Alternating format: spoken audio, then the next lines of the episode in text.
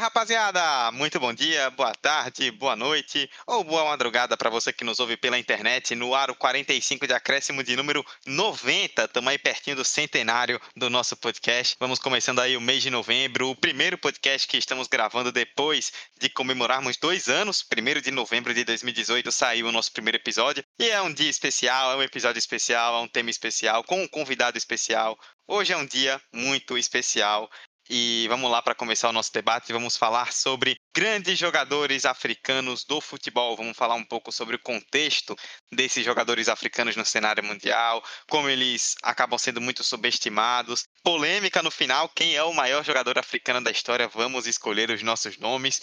Para isso, a gente tem um convidado, mas antes vou apresentar a mesa de sempre. Eu, Eduardo Costa, estou ao lado de Emerson Esteves. E aí, pessoal, tudo bom com vocês? Episódio 90 uma conversa bastante interessante e que a gente vai compartilhar agora com vocês, então espero que vocês gostem. Vamos que vamos. Roberta Souza. Olá, pessoal. Mais uma semana, mais um grande episódio com um convidado excepcional para engrandecer esse tema. E hoje promete bastante, como o Emerson citou aí. Senta na cadeira, pega um copinho de água e aprecie. E Vitor Santos. Boa noite, pessoal. Bom dia, boa tarde para os ouvintes, ou boa noite. É muito bom o episódio de hoje, muito bom estar aqui hoje, muito bom dois anos de 45 de acréscimo, né? Muito orgulhoso dessa galera aqui. Primeiro episódio, infelizmente não tem um terno para vestir aqui hoje, mas se eu tivesse vestiria porque muito especial esse primeiro episódio com 2.0 do 45. Vamos que vamos, galera. Simbora. Muito bem, e para nos ajudar nesse episódio, trouxemos um gigante aí, um grande convidado para nos ajudar, Luiz Fernando Filho, ele que faz parte do projeto Ponta de Lança, que fala sobre futebol, sobre a cultura, sobre a política, sobre tudo do continente africano. Ninguém fala melhor do continente africano no Brasil do que essa galera do Ponta de Lança. Luiz, seja muito bem-vindo, estreando como convidado em podcast. É uma honra ter você aqui conosco, viu?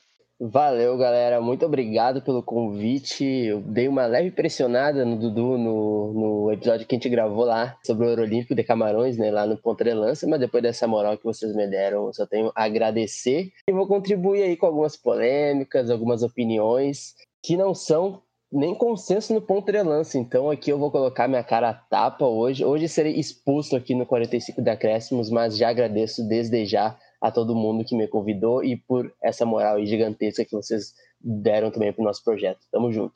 Muito bem. Grandes jogadores africanos do futebol. É o tema do 45 de acréscimo 90. Vamos lá. Para a perna esquerda, Neymar levantou! Sérgio Roberto! Minha Nossa Senhora! O impossível aconteceu, meu Deus do céu! Gol! Hernani cruzou para Paulinho, entrou na área. Vai fazendo o domínio da bola, fez. Botou no terreno, parou, prendeu, driblou o back, rolou para trás. O Hernani, por Enise, emenda guarda, é campeão! Pirlo, Pirlo, ancora Pirlo di tetto, tiro, gol! O James Milner na linha de fundo, cruzou na segunda trave. Olha o gol do Lovren! Gol! Que é sua, Tafarel! Partiu, bateu! Acabou!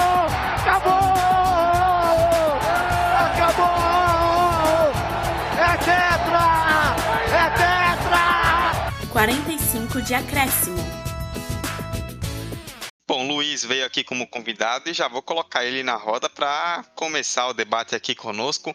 Vamos falar um pouco, Luiz, a gente vai aí debater sobre jogadores africanos no futebol, falar um pouco do contexto desses jogadores africanos no cenário mundial, né? Como muitos deles acabam surgindo, despontando no futebol europeu, se destacando como grandes ícones do futebol mundial. Existe todo um contexto por trás do, dos países onde eles estão e das histórias de vida que eles têm, de tudo que eles passam até se tornarem jogadores profissionais em grandes times e até mesmo quando já se tornam de várias coisas que precisam passar, tem todo um contexto diferenciado por trás deles, né?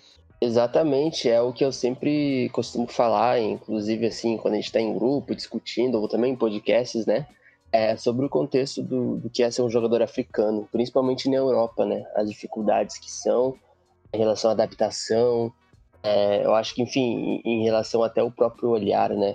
Que o mercado tem sobre jogadores africanos e, e tudo mais, mas para iniciar, eu queria colocar também é, um adendo também sobre essa questão, né? É, obviamente que quando você sai é, sei lá, para o jogador brasileiro ou para o jogador africano, algumas coisas acabam influenciando muito, principalmente a cultura, mas acredito que quando a gente fala de jogadores africanos, tem alguns fatores, acho que dentro até de uma análise de mercado, a que os jogadores africanos foram forjados, né, é, em relação a, acho que um pouco mais sobre estereótipos também, é um pouco do, do debate que eu acredito.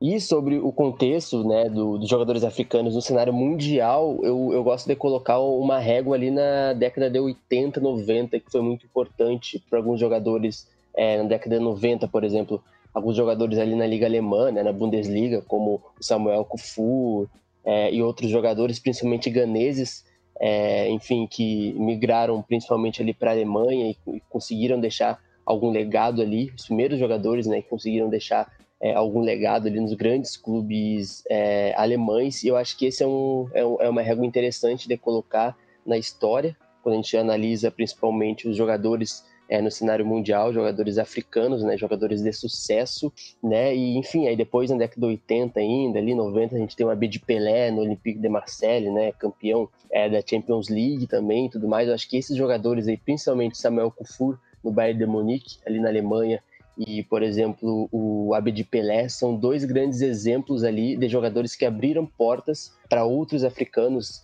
é, independente se, se foram ganeses ou, ou enfim, de outros jogadores de, de, diferentes países do continente africano adentrarem essas ligas ali, principalmente no campeonato francês, que sempre foi um campeonato é por questões até linguísticas, né, enfim, de colonização e tal, com alguns países que falam é, o francês, muitos jogadores africanos acabaram surgindo e acabam surgindo até hoje, no, principalmente no campeonato francês, né?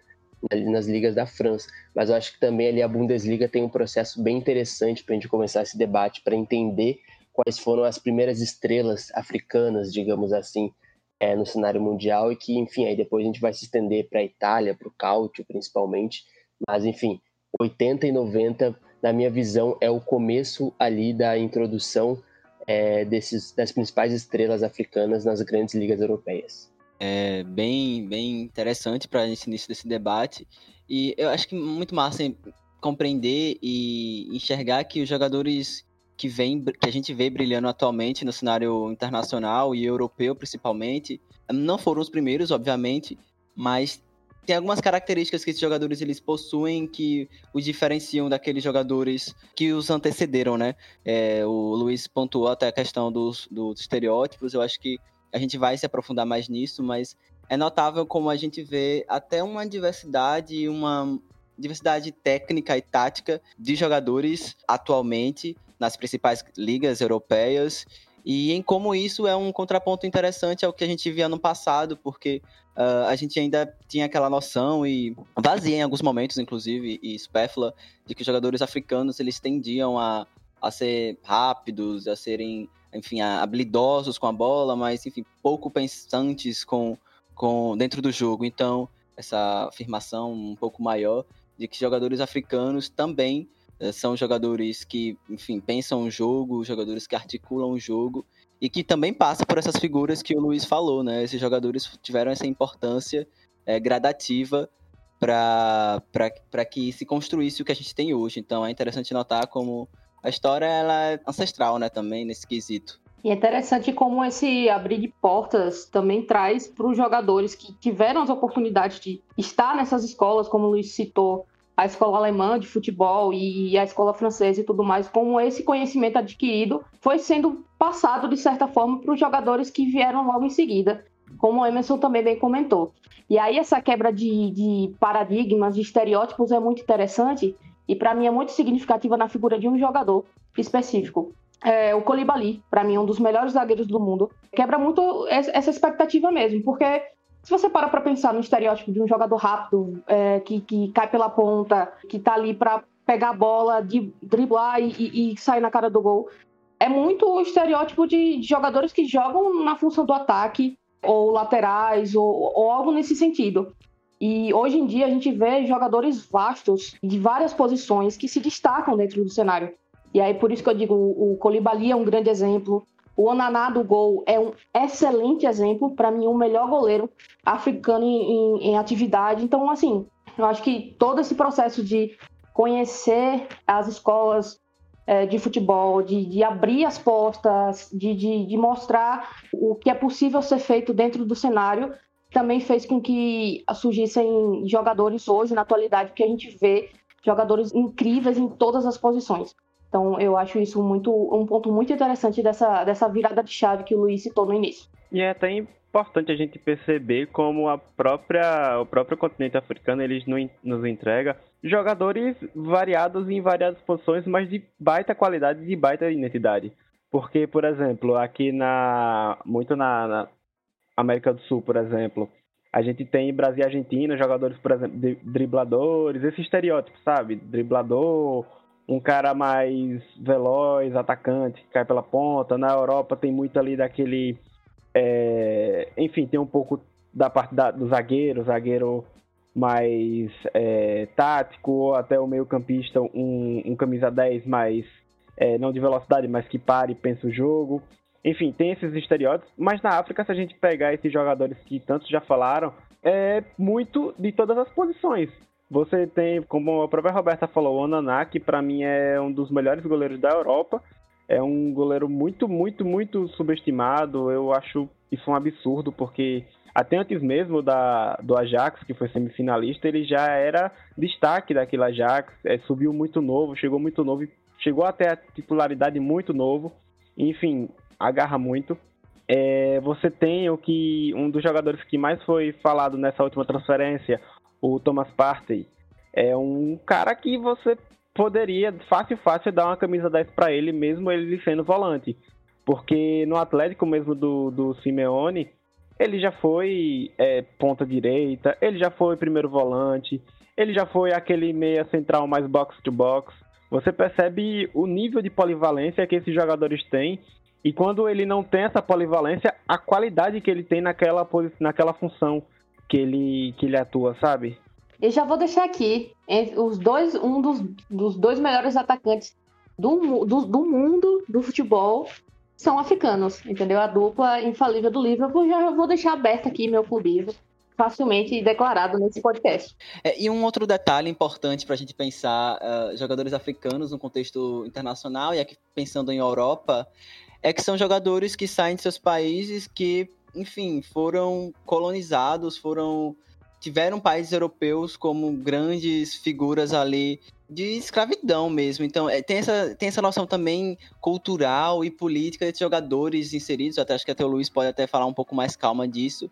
De além de se provar dentro de campo e, enfim, mostrar a técnica e a tática e, e enfim, o bom futebol, ainda tem essas questões geopolíticas que também interferem bastante uh, no cenário midiático, até na forma como os torcedores vão vão interpretar esses jogadores, vão valorizar eles, vão subestimar eles, enfim.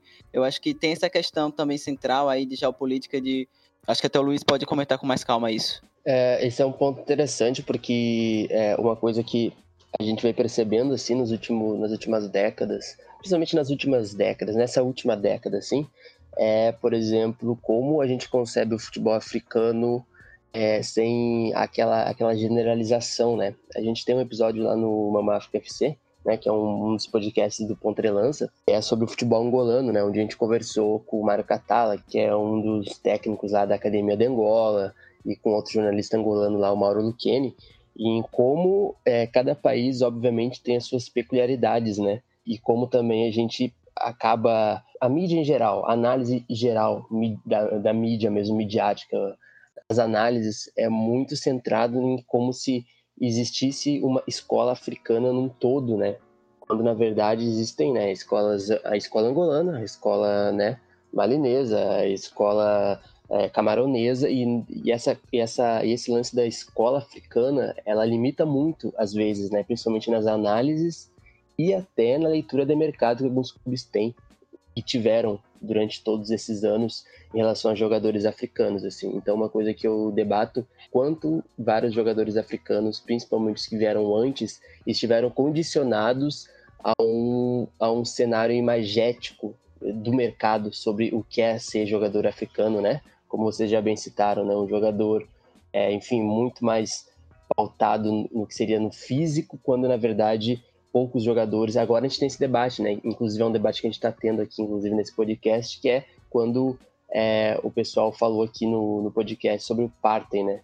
O Thomas Partey poder jogar como camisa 10 facilmente. Esse é um debate que algum tempo atrás era quase que inexistente, né? Porque você tinha muito no imaginário e ainda se tem muito no imaginário o jogador africano, né? Principalmente até as estrelas maiores assim que a gente conhece, né? Tendo apenas jogadores que correm muito, né? Ou jogadores condicionados ao aspecto físico. E isso acaba, eu acho que e acabou gerando em, por muito tempo no mercado de transferências uma análise totalmente limitada em relação à, à capacidade técnica dos jogadores africanos, mas também ao que muitas pessoas acabam concebendo em relação ao legado desses jogadores, por exemplo, quando a gente vai falar num patamar mundial de jogadores é, mundiais, assim, quem foram os melhores e tal. E dificilmente ah, alguma pessoa vai falar, vai estar algum jogador africano. Isso diz muito também em como jogadores africanos foram condicionados a uma análise muito limitada por muito tempo, tanto do mercado, mas também em relação aos comentários, aos, aos analistas de futebol também. O Luiz deu uma excelente pincelada em outro tópico que a gente trataria, né? Meio que já começamos a tratar de agora, que é a questão dessa subvalorização, né? Como muitos jogadores africanos eles costumam ser subestimados no geral pela mídia, por torcedores como um todo. Cria-se essa coisa de subestimar o jogador africano muito também por conta desses estereótipos, né? O Luiz citou um que particularmente sempre me chamou a atenção, que é essa coisa do escola africana, né? Assim, se o Brasil ele é menor que o continente africano e a gente já tem tantos times de tantos lugares com tantas culturas de jogo diferentes, imagina num continente como a África que são tantos países, tantos povos, tantas culturas, é impossível você ter. A gente fala sempre aqui, né, que o futebol reflete a sociedade, é impossível você ter todo um continente jogando da mesma forma. Só que cria-se essa coisa do escola africana, né, que o Egito lá no norte joga igual a África do Sul na outra ponta do continente, o que a gente sabe que é uma grande mentira. E Emerson, é, esse gancho que o Luiz deu foi perfeito para a gente poder tocar um pouco mais nisso, que é como a gente tem tantos talentos, não só agora, mas ao longo da história, tantos jogadores que marcaram época vindos do continente africano, mas que acabam sendo muito mais subvalorizados do que outros jogadores sul-americanos ou europeus, principalmente, né? Cara, tipo, falando na ótica de jornalista e entendendo como funcionam as estruturas ali da comunicação, no ato de assim, você passar uma informação, de você criar uma narrativa. A gente vê que as narrativas criadas sobre os jogadores africanos, elas são muito reduzidas a questões físicos, né? A gente tem uma cultura racista ali de se entender um corpo negro como, afim, enfim, ligado à força, ligado à, à, genética, ligado à resistência, enfim, e reduzindo apenas a isso. Eu acho que muitos dos, muitas das análises ainda feitas pela mídia, assim, falando da mídia brasileira, qual, qual sou mais próximo, ainda isso é muito presente. E isso me vem na cabeça até, tipo, quando times brasileiros enfrentam times africanos, por exemplo, em mundiais de, mundiais de clubes.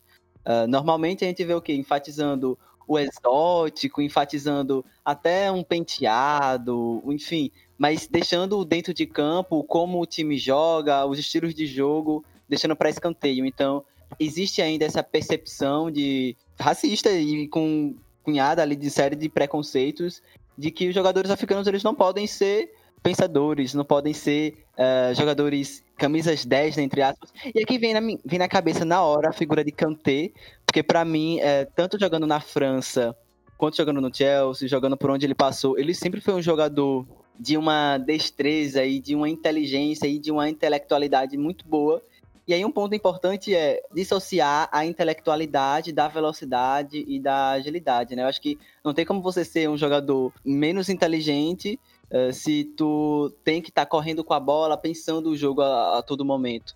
E o Kanté, para mim, sempre foi essa figura de um jogador camisa 10, classicão, que distribui, mas que ao mesmo tempo cai nessa percepção de não ter um nome ou então não ter criado uma marca em torno dele. Também passa por aquela visão já estereotipada dele, não, dele ser um cara negro mais reservado. A gente viu outros, outros jogadores negros surgindo no mesmo tempo que ele, ou até um pouco antes. O próprio Pogba, por exemplo, da mesma era francesa ali, que tem até um maior renome, tem até um, um uma visibilidade maior na mídia e a gente não vê um Kanté também chegando nessa postura, nessa fase.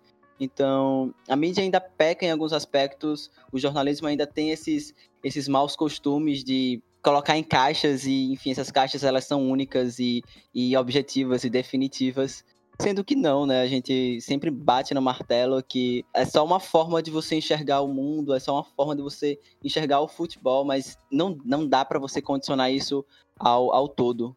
Eu acho que uma coisa que mais mais me, me chama atenção quando vocês começam a falar de, de jogadores subestimados, de, de, como jogadores africanos como todos são subestimados, é quando a gente está assistindo a Copa do Mundo e aparece alguma seleção africana que passa para a fase eliminatória. Eu consigo sentir muito do, do quanto subestimam, do quanto ainda é raso a forma como, como o jornalismo para para ver esses jogadores, para para ver essas seleções quando você se depara com, com, com um confronto como esse, com, com a seleção africana enfrentando uma seleção europeia, que os caras basicamente sabem falar dos destaques da seleção e só, sabe? E quando você para para olhar, o cara sabe destrinchar a seleção europeia.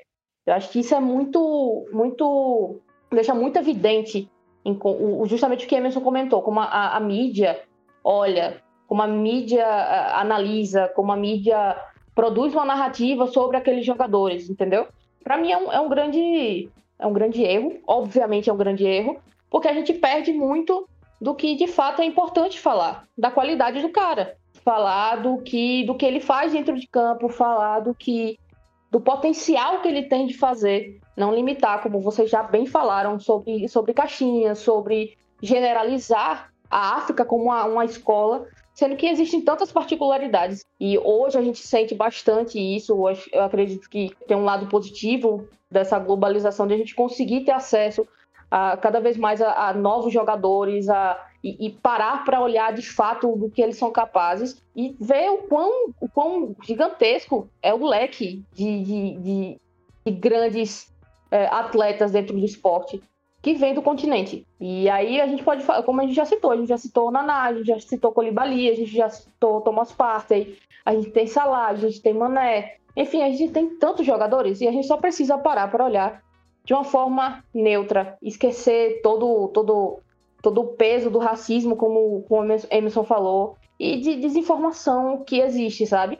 E simplesmente observar e ver o quão capaz e o quão relevante é aquele cara dentro do seu time, dentro da sua seleção. E só para complementar um pouco com o que Roberta falou, esse desconhecimento, essa desinformação, não se enganem que ela é proposital. Ela não pode ser necessariamente intencional, porque a gente não tem como julgar a postura de jornalistas de forma individual. Mas a nível estrutural, é algo que é um projeto, entendeu? Se entende que é, mercados mais periféricos, entre aspas, do Brasil, ou então que o Brasil tende a menosprezar, também é algo estrutural da nossa formação enquanto jornalista em enxergar Brasil, Europa como os centros, principalmente a Europa, né? A gente às vezes tem muito aquela, é, aquela ideia de se virar lata, né? De sempre estar tá olhando para lá como oh meu Deus, como eles são os deuses do futebol, eu esqueci um pouco daqui. Então toda essa estrutura também é movida a partir disso, né? Quem são as pessoas que fazem a mídia? Com que propósitos? A gente fala sobre um assunto dessa forma e, e trata um outro assunto de outra forma. São coisas que a gente também tem que pensar que não são necessariamente involuntárias, mas que são parte da estrutura uh, jornalística do Brasil, sim. E muito disso é, em relação a essa nova safra de jogadores, que é algo que a gente vai comentar um pouquinho depois, nem vou citar nomes aqui, mas acho que é importante a gente é, colocar o, o, pingo nos is, né, como você fala. É, por muito tempo, é, as principais potências do, do futebol africano, uh, nos países, enfim, é, estiveram muito atrás no desenvolvimento nacional, principalmente, tanto das ligas nacionais, mas em relação a, ao processo de formação adequado, se a gente for comparar com a Europa, né? Algo que hoje eu posso citar, por exemplo, duas, três academias que uh, vou citar as, as, duas, eu acho que eu, inclusive já citei em alguma live do, do Pontrelança também, que é primeiro é a academia de Senegal, né, que é a Generation Foot, inclusive é uma academia barra clube, né, é o atual campeão senegalês, inclusive, e é da onde vem boa parte é, da categoria de base, pelo menos sub-20, sub-17, principalmente, é, de Senegal. E, enfim, uma galera já, já saiu de lá, inclusive o Sadio Mané, né? Nada mais nada menos que Sadio Mané saiu do, da Generation Foot. Então, quer dizer, tem um processo aí de modernização das academias acontecendo nas principais potências, principalmente Senegal, como eu disse, Generation Foot. E na Argélia é um processo muito interessante também que é do Paradu, principalmente do Paradu, Paradu FC, que é um clube também é, da Argélia barra academia, onde tem formado diversos jogadores que depois eu vou citar melhor alguns nomes. Então não é à toa que Senegal e Argélia são os últimos é, finalistas né, da, da Copa Africana de Nações, porque são os maiores exemplos na última década em relação à formação de jogadores. Depois pode estar Mali, depois a gente pode estar algumas outras escolas também, como a escola angolana, que é muito forte também, que depois eu posso citar alguns outros nomes. Então, quer dizer, tem uma modernização em curso nessa última década, também uh, fazendo ali é, referência a essa globalização, como a Roberta disse, né? É porque, por exemplo, o Generation Foot tem um, tem uma parceria de mais de década com o Metz, né, da França, que é um clube pequeno, que inclusive muitos dos jogadores que saem do Generation Foot acabam indo para esse clube né, da França. Sadio Mané foi assim, e outros jogadores que atuam lá.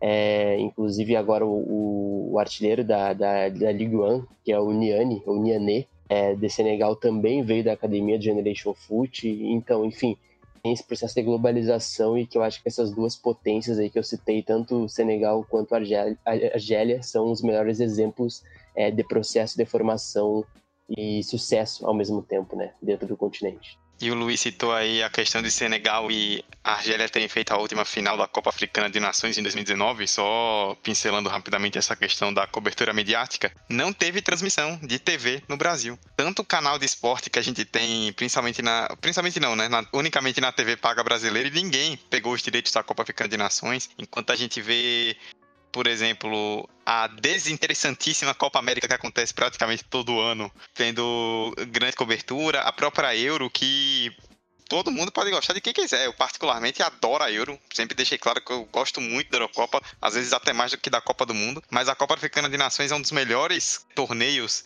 é, continentais do futebol mundial e com grandes histórias de grandes seleções, com torcidas apaixonadíssimas, uma coisa de louco, e não tem a, a devida cobertura, né? A gente tem um campeonato que não tem transmissão simplesmente por isso, enquanto a gente vê tanto o campeonato, sei lá, segunda divisão inglesa, segunda divisão italiana com transmissão na TV e a Copa Africana fica de fora, isso diz muito, né, sobre sobre o que se representa. Amigo, pior de tudo, a gente, a gente falando aqui de seleção, é transmissão, cobertura completa da Nations League. Nossa, Islândia e, e Dinamarca. É, Uzbequistão e Noruega. Isso porque melhorou, viu? Porque antes era amistoso, aí era Alemanha e San Marino.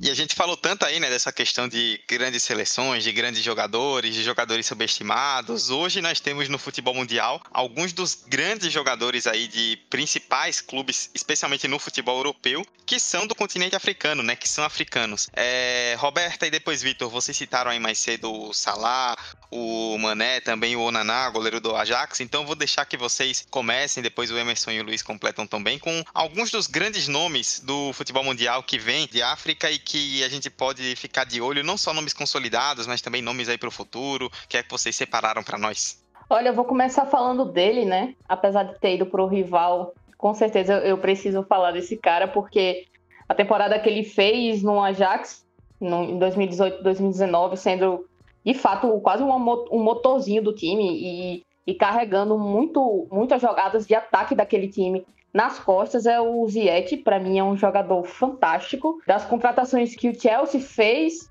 provavelmente a que, que mais acertada foi ele, e, e eu, eu, acredito muito o Mendy pro gol porque era necessário.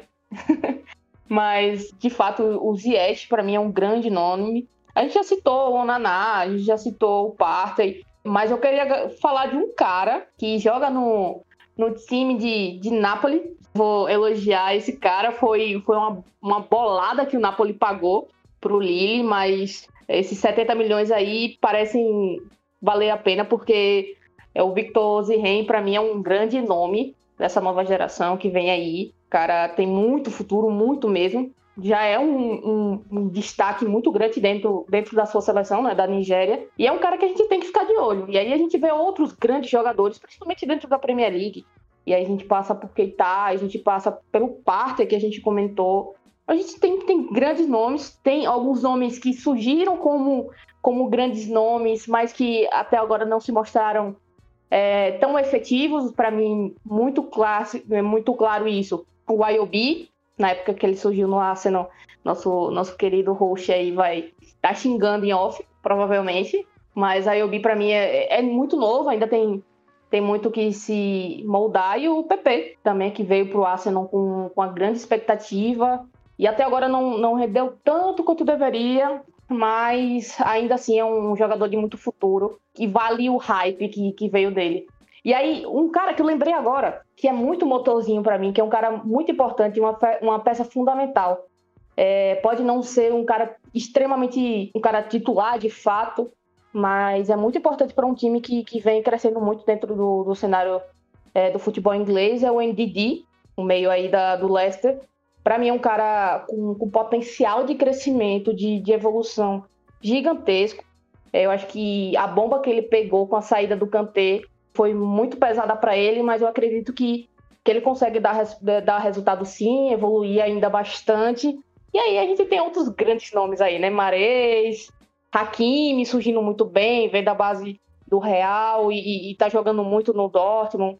E um, um, cara consolidado que eu preciso dizer para o Rolf ficar feliz, Aubameyang, que para mim é um dos melhores jogadores que já saíram do continente e que ainda está em atividade, mas quando parar com certeza vai vai carregar esse título com ele porque é realmente um cara muito diferenciado. É, antes de dar essa pincelada nos vastos nomes de craques, enfim.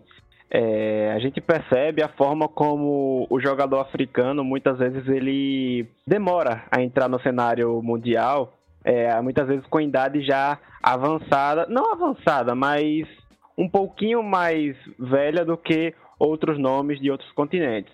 Por que digo isso? Porque muitos, muitos desses jogadores que a gente fala aqui agora, por exemplo, o próprio Aubameyang, o próprio Mares, até jogadores históricos como Drogba, eles demoram, eles acabam demorando o que digo demora. Por exemplo, 25, 26 anos, isso se tratando de futebol, um esporte que cada vez mais você cobra de um jovem, por exemplo, de 17 anos, em muitos clubes, jogadores de 17 anos são referências por conta dessa necessidade de ter craque. Muitas vezes isso acaba não acontecendo com o jogador africano e muitas vezes quando ele não corresponde, acaba meio que entrando na velha na velha rotina de mudar várias vezes de clube.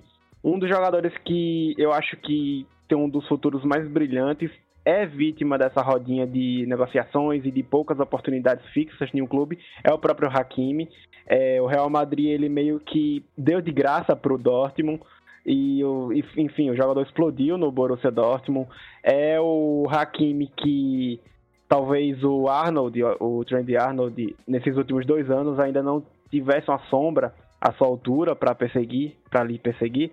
Agora com Hakimi, eu acho que nos próximos dois, três anos já a gente pode ver uma, dupla muito boa na lateral direita do futebol mundial, que é o Arnold e o Hakimi. É, o futebol do Inter, pelo menos a princípio, vai permitir que ele dê essa explosão. Mas enfim, outros nomes que eu vou dar aqui é, a Roberta já falou do NDD, que para mim é uma baita, um baita de jogador, o Leicester. É, acabou perdendo o Kanté, mas repôs muito bem com o NDD, um jogador que faz uma função muito parecida com o Kanté, tem um poder de fogo muito grande no mano a mano, tem habilidade para sair jogando. Outro meio-campista é o Nabi Keita, que chegou no Liverpool, ainda é muito jovem, ainda é, não tem muitas oportunidades é, de sequência, mas é um cara também muito completo para esse meio-campo. E fechando essa meiuca aí de meio-campo centrais, tem o Kessie também, é, que agora nesse time do Milan, tão badalado do Milan, será que agora vai, Milan? Tá nessa meiuca do Milan, é um jogador de extrema confiança do, do técnico do Milan, o Poli, vai fazer, tá fazendo já muito bonito. Enfim, outros nomes que eu gostaria de destacar aqui, ainda no cenário da Série A, do torneio italiano, tem o Jeremy Boga, que é um cara que ainda está surgindo, um atacante de ponta do Sassuolo, mas um cara que, enfim, muito completo muito, muito completo, assim como o próprio Nicolas Pepe, é, mais um marfinense que está aí nessa região aí do campo de ponta, né, que esse atacante é, dinâmico às vezes cai pela direita, pela esquerda, meio central. O Chimé, o meu xará Vitor Chimé, é, a Roberta já falou tudo que poderia falar dele, um cara que, enfim, 70 milhões, É, a expectativa é alta, mas é um moleque que, enfim, já fez de tudo um pouco no, no campeonato francês. Agora é uma das esperanças do Napoli e uma, uma esperança, um investimento nessa esperança que pode dar muito certo e deve dar muito certo por conta da competência, da habilidade. É um cara muito alto e muito habilidoso, por mais que a gente tenha esse estereótipo também de jogadores atacantes altos, demais seja muito desengonçado, mas ele é um cara muito habilidoso, muito rápido. Então, só por aí você já tira o que pode ser o seu Ximé. Isso que eu falei que jogadores africanos muitas vezes eles demoram a explodir no cenário mundial, é, seja para mídia, seja para o mercado mundial. Eu acho que vale muito a pena a gente permanecer de olho na dupla Mané e Salah sim. Vale a pena a gente permanecer de olho no partner, que por mais que seja ainda esse jogador que chega ao Arsenal com uma, uma sensação de que ainda pode dar mais e que de fato pode dar mais. Enfim, um caso muito curioso é o Mendy, o goleiro é, senegalês do, do Chelsea, contratado bem recente, o Chelsea que precisava muito de um goleiro. É, me chocou quando eu fui ver o histórico do Mendy e ver que ele já tem 28 anos e que a maior sequência de partidas que ele já teve por um clube foi entre 2016 e 2019. Apenas 80 jogos que ele fez. Pode parecer muito, mas para um jogador de 28 anos não se firmar num clube, ainda mais com a capacidade que ele tem, ele já mostrou isso no Chelsea, é um goleiro que tem suas capacidades, por mais que ele não seja um brilhante goleiro, um goleiro para entrar para a história como o melhor do mundo da história do futebol, mas tem sua habilidade sim, é um dos principais goleiros, sem dúvida, dos últimos anos do campeonato francês, mas que pouco recebeu oportunidade e agora chega o Chelsea nessa expectativa de se firmar num time que ainda que precisava muito de um goleiro e tem de tudo para salvar esse time do Frank Lampard. Só uma, uma coisinha aqui, se vocês bem prestaram atenção, a gente falou de um monte de, de jogadores nigerianos. Eu acredito bastante que essa geração nigeriana é impressionante porque a gente falou do, do Victor Ozyhen, que está no Napoli, mas ainda tem o Chukwueze, é, tem o, o próprio Ndidi. Então, assim, é, é de fato, para mim, uma das seleções mais fortes. E quem sabe de reacender essa, essa, essa potência da Nigéria é, dentro do futebol mundial. Eu, eu acredito bastante nessa geração nigeriana, mas eu acho que meu amigo Emerson tá querendo elogiar mais uma galera aí. Tentarei não ser clubista, mas o que é bom tem que ser falado, né? É, e jogadores já consolidados, eu acho que vocês já trouxeram uma penca aí de jogadores revelações que, enfim, quem não tá de olho, já começava já a acompanhar de perto, já, já procurava os lances aí na internet. Além do NDD, que também era uma das minhas sugestões aqui para vocês acompanharem, que é um jogador muito técnico, muito bom. Acho que se encaixou muito bem nesse esquema do Leicester. Também vou destacar o André Onana, que é um, que é um goleiro que está no Ajax, enfim, um goleiro só de 23 anos, muito bom, camaronês, um goleiro que é muito firme, muito sólido em suas defesas, enfim, tem feito bons jogos pelo, pelo time holandês. Uh, um outro destaque também é o Vitor Osimhen, que é um, um cara que só tem 21 anos, ele, tá, ele despontou ali no futebol alemão, mas também já, já, é, já teve sua passagem pela França. Atualmente, se eu não me engano, ele está na Itália. E, enfim, é um atleta que também tem tudo para crescer muito uh, nos próximos anos, é muito novo, então é um outro jogador para ficar de olho. E dos consagrados, eu não poderia falar do meu trio, quarteto do Liverpool, Sadio Mané, uh, Mohamed Salah, o próprio Keita, o, o Matip, enfim, são jogadores técnicos. O, o Keita, eu acho que foi, é o único que ainda não conseguiu se firmar muito bem, porque até o Matip, quando teve algumas oportunidades, conseguiu dar conta. E sobre Salah e Mané, eu, eu converso isso direto com o Roberto, eu acho que são jogadores muito diferenciais. O Mané tem feito a temporada anterior e essa muito boa. Eu acho que na temporada anterior, inclusive, ele foi o melhor do, do elenco do Liverpool e esteve à frente ali do, do time nas conquistas. Então, é um jogador extremamente subestimado. Eu acho que ele é muito pouco falado pelo futebol que ele produz dentro de campo era melhor do mundo fácil. Eu não tô nem sendo clubista, viu? Mas era para ser melhor do mundo fácil. Cadê o nome dele na lista, FIFA? Cadê ele no top 3? Cadê? Estão esperando. E tem Aubameyang, velho, que não tem como falar do cara. Eu acho que Dudu, nesse momento, está é, se deleitando com esses comentários, porque o cara é muito bom, tem feito diferencial no clube de Londres e é muito regular. Em vários momentos salvou o Arsenal, assim. E é um jogador muito técnico, muito habilidoso, enfim, acho que dispensa muito, muita carta de visitas, assim, comentários, porque ele por si só já é uma figura extremamente de qualidade. Tem muito jogador, acho que a lista ainda era muito mais extensa, mas a gente ia ficar aqui com duas, três horas de podcast só falando sobre jogadores em ascensão. Impressionante como a África ela nos entrega seleções carismáticas e de baita jogadores de época em época. Década em década a gente tem uma seleção para a gente prestar atenção, para a gente ver o brilho que tem dentro daquela seleção. Por exemplo, eu cresci vendo Camarões de Samuel Eto'o e companhia, enfim, é, sem comentários para aquela seleção do Camarões. Aí depois tem a, uma Costa do Marfim com o DJ Drogba, a dupla Touré com Yaya Touré e o Colo Touré. Então acaba sendo é muito bom a gente perceber isso. Infelizmente, a gente ainda tem essa dificuldade da mídia com torneios de seleções africanas, como o Dudu mesmo já apontou, mas, velho, de época em época, vale a pena você prestar atenção na seleção, porque você vai ter brilhantismo. Agora a gente tem o Egito de Salah, e como a Roberta falou, tem que ver, ficar de olho nessa seleção nigeriana aí, do Indidi, do Vitor Oshimé, enfim. Então, é, valorizem mais, é, assistam mais, estudem mais as táticas dessas seleções, porque tem qualidade, tem muita, muita, muita, assim, de nível mundial mesmo. Enfim, é, é, só isso que eu queria falar mesmo, que eu acho muito, muito interessante. E sobre, sobre essa, essa nova geração, é, tem dois nomes, são vários nomes, inclusive, que eu poderia é, colocar aqui também para contribuir. Vou colocar, acho que, dois nomes que eu acho que em breve vão estar brilhando em clubes é, de maiores poderios financeiros, digamos assim.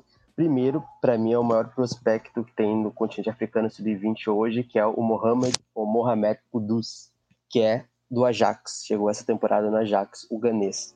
Para mim, na minha visão, né, na minha humilde visão, o sub-20, assim, se a gente for ver jogadores africanos sub-20 já já atuam e tal no futebol profissional, principalmente na Europa e tudo mais, para mim, Mohamed Kudus é o próximo astro, da, principalmente de Gana, obviamente, que ainda está naquele processo de reestruturação, de rejuvenescimento, né? Ainda tem os irmãos Ayew ali que entregam muito né, para aquela seleção da Gana, são muito importantes ainda, mas o Mohamed Kudus é para mim o jogador mais técnico dessa geração ganesa, sem dúvidas. Ele é muito bom jogador, ele até se lesionou ultimamente, é, acho que no jogo da Champions League contra o próprio Liverpool, dos africanos, mas ele é muito bom jogador, eu tenho certeza absoluta, sem medo nenhum, de tomar minha língua, que ele será o próximo grande astro da geração ganesa, principalmente, e também é, do continente africano, não tenho dúvidas disso. E o próximo nome, o segundo nome que eu coloco é o Bodawi, do Nice. É um atacante pelo lado direito, muito rápido, muito técnico, é, veio do Paradu, que nem eu disse, né? Paradu é um dos grandes formadores do futebol argelino, ele chegou na temporada passada, inclusive a maior venda da história do Paradu é, FC na Argélia, a maior venda da história do futebol argelino, inclusive, mais de 7 milhões é, de dólares nesse jogador, e é outro jogador aí que é o futuro já e o presente da, da seleção argelina, até porque ele chegou a jogar a Copa Africana das Nações, na qual foi campeão, não apareceu muito porque também aí tem aquela, aquela discussão, né, assim, no futebol brasileiro todo mundo fala que o Roberto Carlos queimou várias gerações. O caso que eu vou citar não é necessariamente esse caso, mas é porque o Bodawi ele joga justamente na posição do Marres. Então, né, vamos dizer que talvez demore um pouquinho para ter o protagonismo na seleção argelina, mas eu tenho certeza que o Bodawi vai dar no máximo duas temporadas, ele deve ser vendido é, do Nice, né, no time da França, para um clube maior. É muito bom jogador. E é, até para não me estender muito, já que vocês já falaram vários nomes né, é, atuais, assim, com um pouco mais de destaque, tem um, um, caminho um pouco mais consolidado, eu vou colocar dois nomes que eu gosto muito. Primeiro é o Marega, ou Marega, né? Jogador de Mali, para mim, é um jogador que já devia estar tá em algum outro clube com poderio financeiro um pouco melhor que o Porto, mas ele entrega muito no Porto, eu acho. Sou muito fã do Marega, para mim se eu precisasse de um 9 com as características dele, físicas e técnicas, porque ele é um cara que ele tem um, um, físico avantajado, mas ao mesmo tempo ele é muito rápido. Então, se a gente for ver, ele quebra total o estereótipo, né, da, da mídia sobre o que é o jogador africano, porque ele é um cara que tem um pote físico avantajado e é rápido, e é muito técnico. Então, um jogador desse precisa ter o destaque necessário. E já que ninguém citou aqui, agora até mandar um abraço pro meu querido Matheus Soares, o milanista é, hater, inclusive, do QC, e desde que ele começou a ser um dos principais haters do QC no Brasil, o QC começou a jogar muito. Então, agradeço ao Matheus Soares, mas não é o QC que eu vou citar, apesar de eu gostar muito, é o nosso querido Benacer, né? O Benacer, que é a dupla, né, do, do Milan junto com o QC, né? Dois africanos jogando no Milan, e eu acho que o Benacer aí é um dos meias mais técnicos, se não o meia atual assim do, do continente africano num todo mais técnico. Eu acho o Benacer um grande jogador para mim assim ali junto com Keita. Aí eu tô falando tecnicamente, não de momento, porque o Benacer ainda tá num momento melhor, mas acho que junto com Keita ali tecnicamente assim, falando plasticamente também, acho que é, é tipo assim o, o, meia mais talentoso do continente africano e eu fiquei muito feliz pelo desenvolvimento dele antes do Milan e tal e por antes mesmo, né? Eu acho que, se eu não me engano, ele, ele se destacou no Empoli, no Caute ainda, e nesse meio tempo ele, ele jogou a Copa Africana das Nações, foi campeão e logo depois foi vendido para o Milan. Então, esse cara aí é um cara para ficar de olho. E sobre o Oceano, só para acabar mesmo, não tenho dúvidas que vai dar uma ou duas temporadas. Ele vai ser, com certeza, o melhor nove do futebol africano. Esse cara é muito bom, assim, ele é muito bom, ele brinca de jogar, ele ocupa bem os espaços, ele finaliza muito bem, principalmente, e a característica principal dele é o arranque no final. Um arranque que poucos jogadores de futebol mundial têm com a bola. Quando ele pega e arranca com a bola, não tem quem segure. Então eu já até me empolguei já com o Napoli aqui, mas é que eu gosto muito do Napoli, gosto muito do Oceano também. Então deixa esses destaques aí do futebol africano. Vitor, o torcedor do Napoli, ficou feliz aí, viu? É, só para completar, já que vocês já falaram aí de tantos nomes, o Sadio Mané foi eleito o jogador africano de 2019. A seleção ideal do continente foi o Onaná, goleiro de Camarões, a defesa com Aurier, da Costa do Marfim, Matip, de Camarões, Koulibaly, zagueiro do Napoli, que joga por Senegal, e o Hakimi, já citado, que é marroquino. O meio de campo com Gueye, do Paris Saint-Germain, que é senegalês, o Mares, o argelino, e o Ziet, que foi o primeiro nome da Roberta aí, o marroquino, e o trio de ataque com Mané, Salah e Aubameyang, o Mané senegalês, Salah egípcio e o Aubameyang gabonês. O Hakimi foi eleito o melhor jogador jovem do continente e a gente teve também nomes que ficaram de fora que vocês já citaram, né? O Partey, o Marega, o Ndidi, o Keita, o Kessie, que era um dos meus destaques que é um volante aí que o Milan com certeza encontrou para os próximos anos, como é bom jogador que esse é. E vou pincelar um único cara, além de todos esses que vocês já citaram, que eu não sei particularmente como não foi ainda para um time de maior poderio financeiro em relação ao que ele joga, que é o Wilfred Zaha o jogador marfinense do Crystal Palace, muito bom jogador, impressionante como ele tá. Há algum tempo ele parece que não quer ficar no Crystal Palace, mas há algum tempo ele também joga muita bola no Crystal Palace, sempre fazendo gols também contra times aí do, do principal bloco do futebol inglês. O Arsenal mesmo adora levar uns golzinhos da Zaha. Muito técnico, muito rápido, liso, tem uma finalização precisa. Eu particularmente gosto muito do Zaha e, como eu disse, não sei como ele ainda não foi contratado por um time maior na Inglaterra, porque é um cara que com certeza tem um talento muito maior em relação ao time que ele está jogando. Bom, para a gente fechar, não poderíamos deixar de tocar nesse assunto, né? Segundo nosso querido Luiz Fernando Filho, isso é polêmica no ponto de lança, então vai ser uma polêmica aqui também no 45 de acréscimo sobre quem é o maior jogador africano de todos os tempos, quem é o maior jogador do continente, seja que nós vimos, que não vimos, aí cada um adotou seu critério. Deixei essa polêmica na pauta e aí é com vocês, ninguém sabe um do outro ainda. Vamos pela ordem alfabética dos comentaristas, Emerson, Roberto e Vitor, depois vai o Luiz e eu como apresentador completo no final com vocês, cada um escolhendo quem é para vocês o maior jogador africano da história, começando por Emerson. Eu tenho ter dois critérios. Um critério, jogador que eu vi, eu vi jogar, e um outro critério, jogador que eu acho que historicamente teve uma relevância muito grande dentro de campo e fora de campo. Eu acho que jogador que eu não vi e jogador que eu acho que é o mais relevante da história, o maior da história do futebol africano é o George Weah. Eu acho que é impossível não falar dele, enfim dispensa comentários, o único é, cara africano a ter recebido o prêmio de melhor do mundo da FIFA. Então, isso por si só já é algo muito significativo, além de, de ter, enfim, ingressado aí numa carreira política na Libéria, no país dele. Mas, que é o que importa aqui dos jogadores que eu vi e que, enfim, talvez outras pessoas não concordem, mas para mim, Didier Drogba é o melhor jogador africano, entendeu? Que eu já vi jogar, não sei se da história eu falo ali, George, ele é um cara, enfim, outro nível. Mas Didier Drogba, de quando eu comecei a acompanhar a Premier League, o cara era fantástico. E, inclusive, ele participou ali do, do projeto da mudança ali de patamar do Chelsea. enfim, e era um, um exímio atacante, um finalizador nato, e esteve presente na conquista do Chelsea da Champions League, o qual boatos que eu torci bastante pro Chelsea naquela final, mas enfim, isso é um outro papo. Então, para mim, o meu voto é DJ Drogba, que é um cara diferencial e um dos grandes nomes da história do Chelsea, se não um dos maiores. Bom, eu vou na mesma pegada de Emerson. Eu, eu considerei esses dois critérios. O jogador que eu vi jogar e que para mim é, foi referência, desde que eu, que eu me entendo como, como telespectadora, como amante de futebol. E um cara que eu não vi jogar, mas que pesquisando, entendendo a história e vendo o impacto que ele teve, com certeza entra aí entre os melhores jogadores da história. Eu vou começar com ele, Roger Mila, para mim, um... ele sempre está nas listas dos maiores jogadores da história do, do, do futebol na, no continente. É, a participação dele na, na Copa de 90 foi fora de sério. Ainda em 94 ele, ele quebrou o recorde, né? Jogador mais velho a marcar em um Mundial. É, e ele tem toda uma representatividade, né? Do, do que seria o futebol raiz e tudo mais.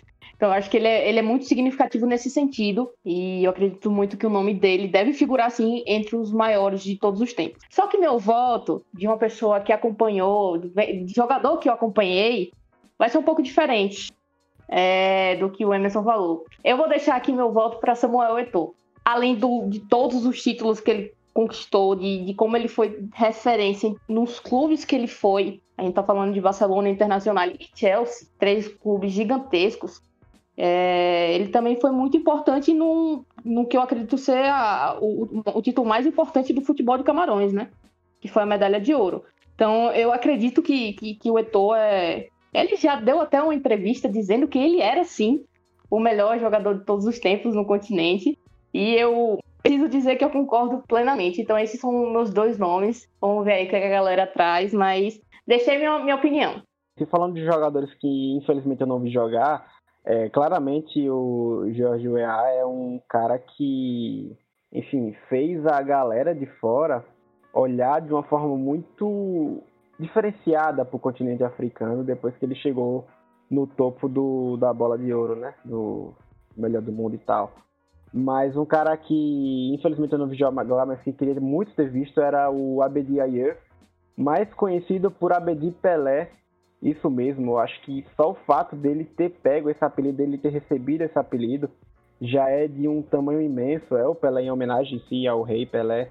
E a forma, a idolatria que ele tem na França pelo torcedor do Olympique de Marselha é algo, algo, enfim, que eu acho gigante, gigantesco demais. É, mas falando de jogadores que eu vi jogar e de jogador que me encantou de um jeito absurdo, não vem outro na minha cabeça senão o Samuca, o Samuel Eto'o.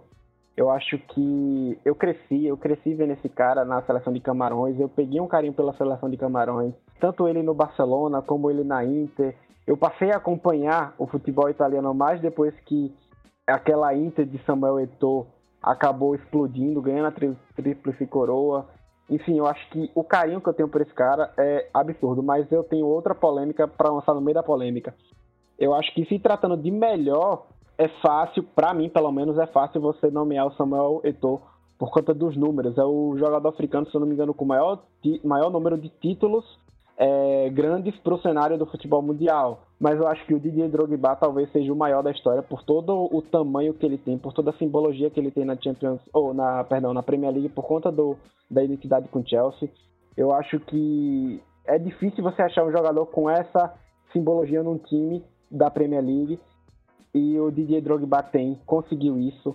E se tratando de Premier League, se tratando de Chelsea, ele junto com outros grandes jogadores como o Encian, o Michael, o Calu, Salomo Calu, que está no Botafogo, ele conseguiu agigantar um clube que para muitos era um, um, clube qualquer na Premier League. E o Didier Drogba conseguiu isso junto com esses caras, conseguiu o troféu da Champions League para o Chelsea, o único até então com um gol no final. Eu acho que o gigantismo de Didier Drogba é algo muito grande, mas para mim o melhor, tratando de melhor, eu acho que é o Samuel Eto'o, e o maior é o Didier Drogba. Não sei se foi ficar em cima do muro, mas essa é a minha opinião. Sobre, sobre, sobre esses legados é, é bem interessante mesmo avaliar. Eu também entro nesse critério entre maior e melhor, que são coisas diferentes na minha visão, né? Então, a partir dessa perspectiva, eu acho que é difícil a gente ver na história, se a gente for ver a história, em falar em alguém maior que George Weah. Mas que eu não tenha achado ele melhor em relação a, tipo, a uma carreira inteira que outros jogadores, eu acho que é muito simbólico o fato dele ter conquistado uma bola de ouro, né? E o quanto isso, querendo ou não, significa muito no futebol, né? Aí também, obviamente, como vocês já disseram, né? O único jogador africano a ter um, um prêmio da melhor do mundo. Isso vale muito. E, enfim, a gente tem aqui no Brasil um exemplo, né? Do Neymar que tá todo ano tentando, tentando, tentando, tentando e ver como é difícil, né? Então, o Jorge Oya conseguiu isso. Então, acho que o maior seria ele, na minha visão. O maior jogador africano. Porque, assim, querendo ou não, quando se fala de futebol africano, mesmo assim, de lendas, eu acho que Jorge Oya surge aí como um primeiro nome em relação a isso. Também concordo com a de Pelé, mas ainda fico com o Jorge Oya. E sobre o melhor, cara, sobre o melhor, acho que, cara, eu vou ter que. É impressionante isso aqui, cara. É, é, tem uma galera aqui, aqui que é meio time Bruno Negrão, Bruno Negrão lá do Lança, ele é fã do Diego Drogba, então se fala mal do Diego Drogba, ele enlouquece. E tem outro lado que é o time Marcos Carvalho, né? O Marcos Carvalho que ele afirma categoricamente que o Eto'o é o melhor jogador da história. Então, eu vou ter que ficar com o Samuel Eto'o, porque o cara é muito brabo, o cara é campeão do Mundial, né, Interclubes pela Inter de Milão, ele conseguiu, veja só, ele conseguiu passar por três gerações muito importantes é, de dois clubes gigantes, né? Ele pegou a geração do Ronaldinho, foi campeão com o Ronaldinho, pegou a geração do Messi, foi campeão junto com o Messi, né? Em duas Champions League, uma na era do Ronaldinho, outra na era do, do Messi, e ainda conseguiu ser protagonista, um dos protagonistas ali daquela Inter de Milão do José Mourinho. Então, quer dizer, conquistar a Champions League por clubes diferentes tem muito seu valor, né? Claro, sem contar o fato que ele também é campeão da Copa Africana de Nações e tudo mais. E talvez aí, cara, eu, eu não, não tenho como aqui um número exato, mas eu suponho que o Samuel Eto'o seja o atleta africano mais vitorioso em relação a títulos mesmo. Então, querendo ou não, Bruno Negrão, um beijo, mas não vai dar pra ti não. Inclusive, uma info bem importante, né? O Samuel Eto'o que foi campeão do Mundial em 2010 sobre o nosso glorioso Mazembe, que venceu um, um time aí de Porto Alegre prefiro não citar. Mas acho que a história está muito, é, tá muito bem lembrada aí. Nosso Mazembe conseguiu ir longe. Né, um vice-campeonato acho que foi bom. E acho que eu fui com, com Samuel Eto'o, na verdade, sendo o melhor jogador da história do continente africano, na minha visão. Luiz, você está sendo humilde com foi uma boa campanha. Foi uma campanha histórica, inesquecível. Inesquecível, isso mesmo. Jamais esqueceremos o que o Mazembe fez. Enfim, dito isso, eu segui uma linha semelhante, né, de vocês. Escolhi um jogador que eu não vi e um jogador que eu vi. Mas eu vou dar a minha escolha e ao mesmo tempo eu vou citar um segundo nome que acabou não sendo citado em, em cada um dos dois que merece destaque, entre os vários outros que já falamos. Entre os que eu não vi, é, acho que sem dúvida alguma o, o Roger Millar que a Roberta citou, porque ele é talvez o primeiro grande ícone do futebol africano, né? É o grande cara, assim, quando você pensa futebol africano, as grandes lendas, talvez o primeiro nome que explodiu assim mundialmente foi o Milá. Todo mundo lembra, né, da dancinha na Copa de 90 que ele fez contra a Colômbia. Então, eu vou de Milá historicamente, mas um nome que eu vou citar entre os históricos que não foi falado e que merece também muita, muito reconhecimento pelo que fez é o Canu, o atacante nigeriano, ele é perigoso. O Brasil sabe bem o que ele fez na Olimpíada de Atlanta. Inclusive, ouçam Memória Olímpica, o podcast que eu comando com o Roberta toda semana, onde a gente falou já desse ouro. É uma história incrível e o Canu é um atacante gigantesco, né? Ele fez sucesso por vários clubes onde passou. Jogou no Arsenal, no meu time, então eu poderia falar um pouco dele também, claro. Mas fez sucesso no Ajax, foi campeão europeu no Ajax, teve sua passagem pela Inter, jogou muita bola no Portsmouth, quando o Portsmouth era time. Então, acho que o Canu é um nome que merece ser citado entre os que eu vi jogar, para escolher, na minha opinião, o que é o maior, respeito muito todos e tudo que todos eles fizeram, mas para mim, na minha opinião, não tem dúvida, vou seguir o que a maioria acabou seguindo, vou de Drogba. Didier Drogba, que mesmo sendo um torcedor do Arsenal, né, eu levei muito gol do Drogba, que jogou muita bola no Chelsea, mas o que o Drogba jogava, ele unia todas as características, né? Ele era muito forte, era muito bom no jogo aéreo, batia bem dentro da área, batia bem de longe. Quando precisava da explosão, ele tinha explosão. E eu digo assim que se eu for escolher um dos cinco maiores desempenhos individuais em competições do que eu vi na minha vida entra o que o Drogba fez na Champions League de 11 e 12 quando o Chelsea foi campeão, principalmente no mata-mata. O que ele jogou, assim, ele botou a bola debaixo do braço e falou: "Eu vou ganhar". E foi o grande nome do do, do Chelsea naquele ano, impressionante o que, como aquele time do Chelsea conseguiu ser campeão europeu, muito por conta do, do que ele fez no Chelsea. E ele parou uma guerra, né? É importante para quem não conhece essa história, bem rapidamente, estava rolando uma é, ali no começo dos anos 2000, né? Uma uma guerra civil na Costa do Marfim e o Drogba no jogo em que a seleção marfinense se classificou, né, para a Copa do Mundo pela primeira vez, para a Copa de 2006, ele fez um apelo público na TV pedindo para que as pessoas parassem com a guerra e rolou durante ali um, algum tempo um cessar-fogo muito por conta disso. Então ele tem esse legado aí é, muito forte, não só futebolístico na Costa do Marfim. Para mim, sem dúvida, o Drogba é o maior, mas outro cara que merece reconhecimento se chama Rei jogou muita bola, assim. O, o, o, Manchester City recente, né, que foi comprado pelo Sheik, se tornou um time gigantesco no sentido de estar sempre brigando por títulos, né, se tornou muito disso por conta de uma referência técnica muito grande no meio de campo chamada Yaya Touré. A visão de jogo que ele tinha, a forma como ele conseguia dominar o meio de campo era espetacular. O, o Yaya Touré jogou muita bola. Ele realmente é um daqueles caras que a gente fala joga de terno. Ele jogava de terno o que ele jogou de bola, cara. E, e você vê ele correndo, às vezes andando pelo campo, ele parecia meio desengonçado, né? Parecia não ter muito jeito, mas quando pegava na bola, ele tinha uma qualidade fora do comum. Eu sempre, apesar de, do time, né? Eu sempre gostei muito do futebol do Yaya Touré. E acho que ele merece ser citado aí na lista de maiores, pelo menos dos que nós vimos jogar, porque realmente ele jogou muita bola, jogou muito mesmo e mas mesmo assim, para mim, ele não vai chegar. E ninguém vai chegar, pelo menos por enquanto, no patamar do Drogba, que sem dúvida alguma é o maior. Bom, a gente passou aí por muitas coisas, desde os contextos dos jogadores africanos até essa discussão de quem foram os maiores que nós vimos. O episódio estourou muito tempo, ficou bem mais longo do que nós fazemos, mas ficou muito bom. Espero que vocês tenham gostado. Vamos lá para encerramento então.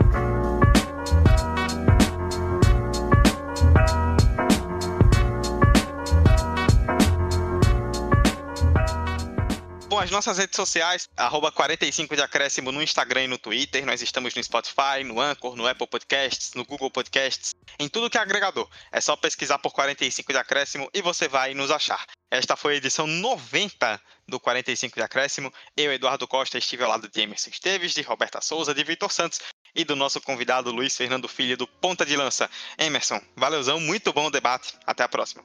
Pô, cara, eu tô muito feliz dessa discussão por esse tema, por ter sido episódio 90, principalmente pela participação. Eu sou muito fanboy do Ponta de Lança, eu acho que não é, não é surpresa e nem mistério para ninguém. Tô babando lá na internet sobre o conteúdo que vocês produzem, é muito bom, então ouçam Ponta de Lança, leiam Ponta de Lança, que eles produzem muita coisa boa.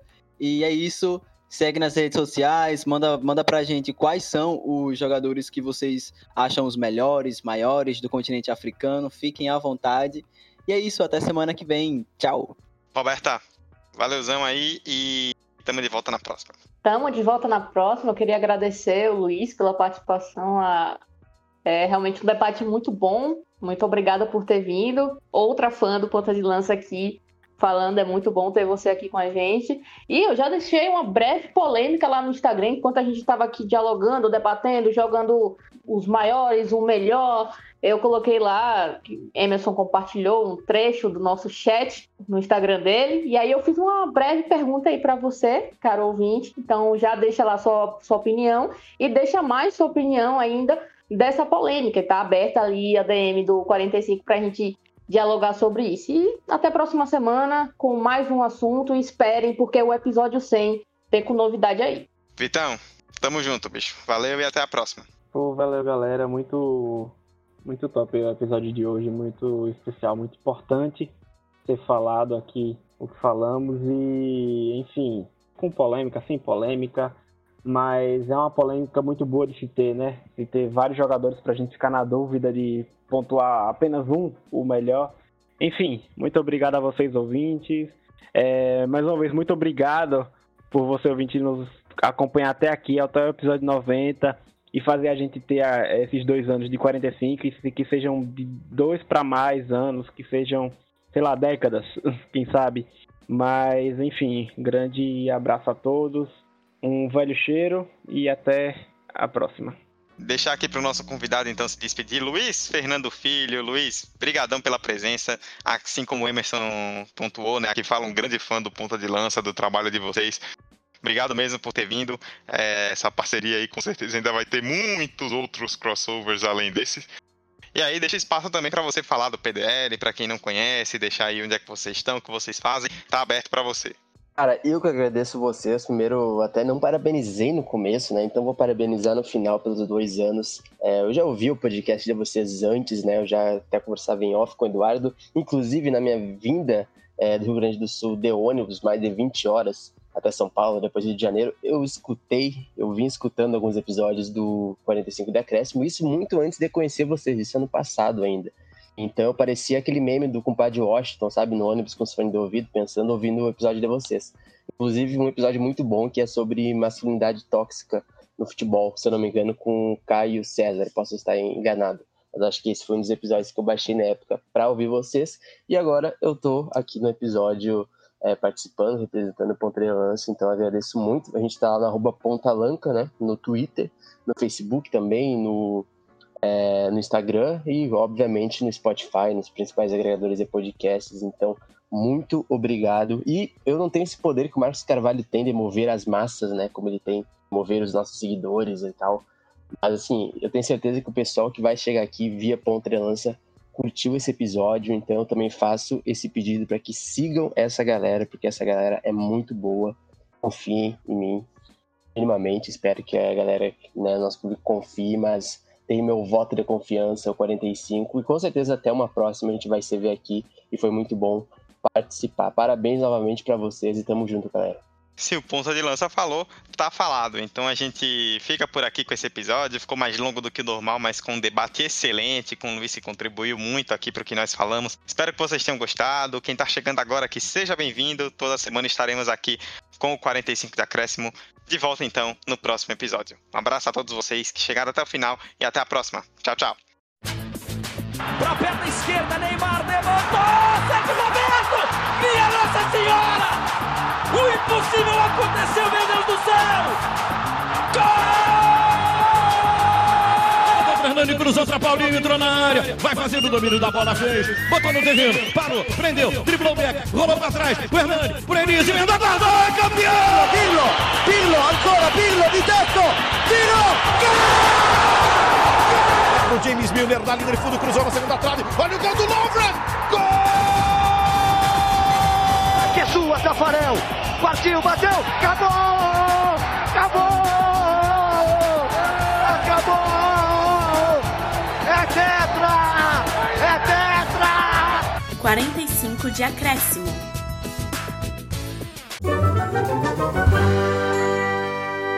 Esse podcast foi editado por Hector Souza.